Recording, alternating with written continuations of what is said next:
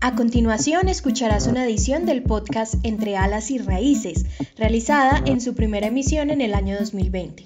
Escucha próximamente los nuevos capítulos de la serie 2021. Entre Alas y Raíces, Voces de Refugiadas y Migrantes. Un podcast del proyecto Mujeres sin Fronteras por el derecho a una vida libre de violencias acompañamiento psicosocial, jurídico y acción comunitaria con refugiadas y migrantes venezolanas en Medellín y Urabá, ejecutado por la Corporación Colectiva Justicia Mujer y financiado por la Agencia de las Naciones Unidas para los Refugiados. Las opiniones expresadas en este programa son responsabilidad exclusiva de sus realizadoras y no representan necesariamente los puntos de vista del Alto Comisionado de Naciones Unidas para los Refugiados, ACNUR. Un saludo muy especial para quienes nos escuchan. Yo soy Mónica López Cárdenas. Y yo soy Ángela Álvarez y hoy les estaremos acompañando en esta primera emisión de la serie de podcast Entre Alas y Raíces. Pueden conectarse con nosotras a través de las redes sociales. Estamos en Facebook como Corporación Colectiva Justicia Mujer y en Instagram como arroba colectiva justicia mujer. El hombre propone, la mujer dispone. Estamos llenos de venezolanos. Mi mamá no trabaja, es ama de casa. Las venezolanas vinieron a quitarnos los maridos. ¿Has escuchado algunas de esas expresiones? Allí se naturalizan muchas violencias basadas en el género, que es el tema que trabajaremos hoy.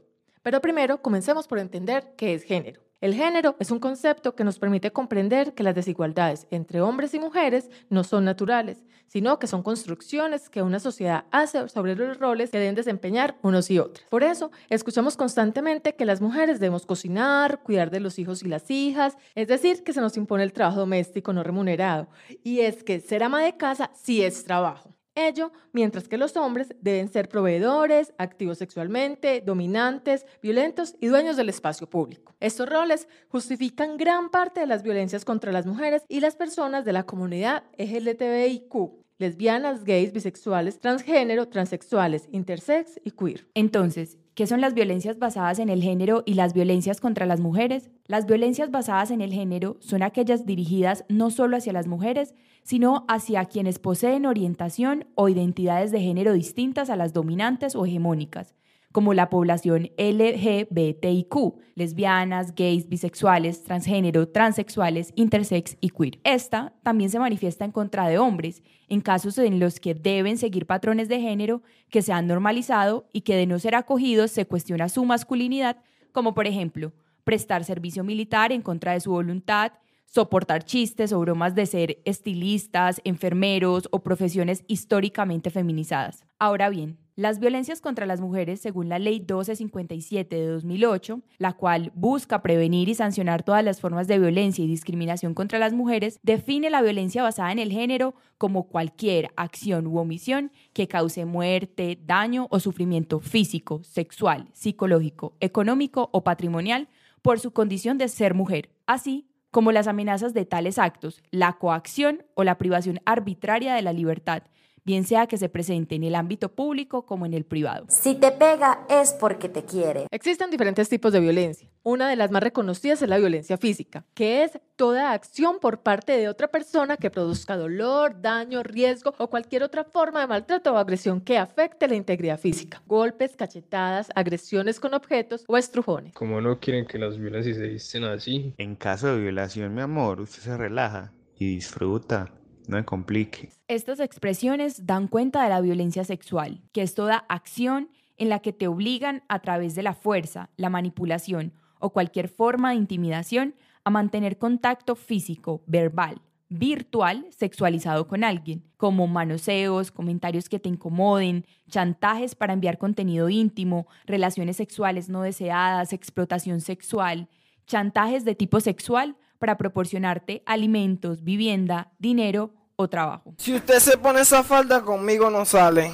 A ver, si usted me denuncia, ¿quién le va a creer? Usted no es colombiana y yo sí, mi amor, así que relajadita. Si te dicen algo como eso, es violencia psicológica la cual se evidencia en cualquier acción u omisión que busque degradarte o controlar tus comportamientos y decisiones, a través de la intimidación, manipulación, humillación o cualquier otra conducta que implique un sufrimiento emocional. Gritos, comentarios xenófobos, amenazas de dejarte sola o echarte de tu vivienda, el aislamiento de tu familia o amigos y amigas, todo eso es violencia psicológica. Yo no le doy plata a ella para los niños porque ella se la gasta. También existen las violencias económica y patrimonial, las cuales pueden suceder en las relaciones de pareja, familiares y laborales se manifiestan con el control abusivo de las finanzas, recompensas o castigos monetarios buscando privarte de los medios indispensables para vivir una vida digna y mediante el manejo u apropiación de tus bienes o instrumentos de trabajo, sea vivienda, celular, ropa, medios de transporte. Es importante saber que el incumplimiento del padre en el pago de los alimentos de hijos e hijas, el chantaje económico para continuar en la relación sentimental, la destrucción de tus medios de trabajo para que no salgas de casa,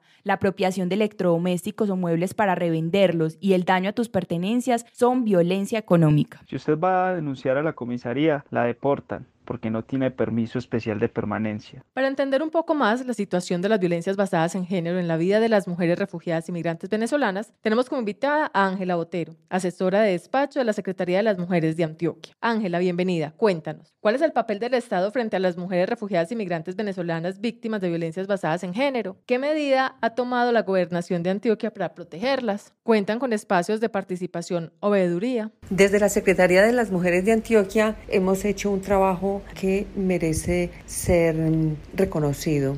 En febrero de este año comenzamos con el Plan Departamental de Desarrollo y en ese plan participaron organizaciones de mujeres venezolanas. Es muy importante la participación en estos escenarios dado que es irse reconociendo como ciudadanas, vecinas con pleno derecho en este país también fueron convocadas para que eh, hicieran parte del Consejo Consultivo Departamental de Mujeres, que es un espacio de diálogo, concertación, coordinación y corresponsabilidad entre la Secretaría de las Mujeres de Antioquia, las instituciones y los diferentes sectores, organizaciones, colectivos que representan las necesidades y el interés de las mujeres para la participación, el análisis e implementación de la política pública de las mujeres de Antioquia. Que estén participando dos o tres mujeres venezolanas en este consultivo es muy importante, dado que es el espacio de diálogo. También podemos decir que la línea 123 Mujer Metropolitana está pensada en esos términos de interculturalidad, diversidades, para que las mujeres venezolanas puedan tener un lugar donde consultar, donde asesorarse y donde demandar cuando viven e incluso temas de homofobia, de xenofobia. De igual manera, los hogares de protección también están abiertos a la población venezolana. No importa ni estamos pensando si tienen papeles, si no tienen, en qué situación de regularización están, cómo es su proceso migratorio, para no excluir a nadie del derecho a la protección, del derecho a la información, del derecho a la participación, dado que en los Objetivos de Desarrollo Sostenible también está el trabajar la inclusión, por la diversidad, por la interculturalidad, que nadie les tenga que decir no se les atiende porque son venezolanas. Existen otros tipos de violencias que afectan particularmente a las mujeres refugiadas y migrantes, como son la violencia documental, que es cuando sustraen, ocultan, retienen, dañan o destruyen tus documentos personales, los de tus hijos e hijas o de personas a tu cuidado, los cuales son necesarios para el acceso a tus derechos, como el permiso especial de permanencia, pasaporte, correspondencia, medidas de protección emitidas por comisarías de familia o fiscalía, facturas, citas médicas. Si los destruyen o los ocultan, es violencia documental. La violencia institucional es la que ejercen las autoridades encargadas de garantizar los derechos de las mujeres, cuando se toma, por ejemplo, bajo sospecha de mentira o exageración el relato que presenta la mujer, cuando se descalifica, humilla, culpa o se reprocha de alguna forma la violencia vivida. Negar el acceso a urgencias de salud por no haber ingresado de manera regular al país, no proporcionar medidas de protección adecuadas ante una denuncia en comisaría o fiscalía por una violencia, insinuar que si una mujer denuncia puede ser deportada, es claramente violencia institucional. Les agradecemos por habernos acompañado en esta primera emisión. Nos escuchamos en un nuevo capítulo de Entre Alas y Raíces. Porque emigrar es un derecho humano. Tengo derecho a denunciar sin importar mi situación migratoria. Tengo derecho a ser tratada con respeto. Tengo derecho a una vida libre de violencias. Porque mis derechos no tienen frontera. Entre alas y raíces, voces de refugiadas y migrantes. Un podcast del proyecto Mujeres sin Fronteras por el derecho a una vida libre de violencias